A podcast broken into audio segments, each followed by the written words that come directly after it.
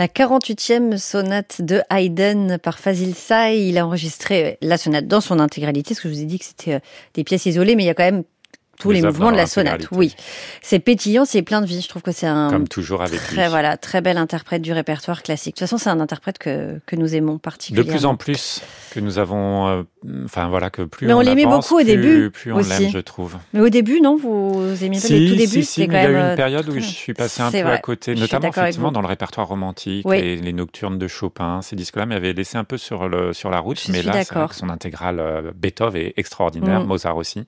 Et ce sont des singles, comme on dit en anglais, uniquement en téléchargement. Il y en a déjà une quinzaine, donc je pense qu'il va pouvoir faire un disque, finalement, qui pourra appeler euh, comme cette collection Morning Evening. Pour la nuit, il y a Janacek, Chopin, Schubert. Pour le matin, il y a Tchaïkovski, Carl-Philippe Emmanuel Bach, et puis un coucou de Daquin. C'est une, donc, euh, c'est notre disque du jour. Ce sont nos singles du jour, même si je puis dire. Voici donc Fazil Say chez Daquin.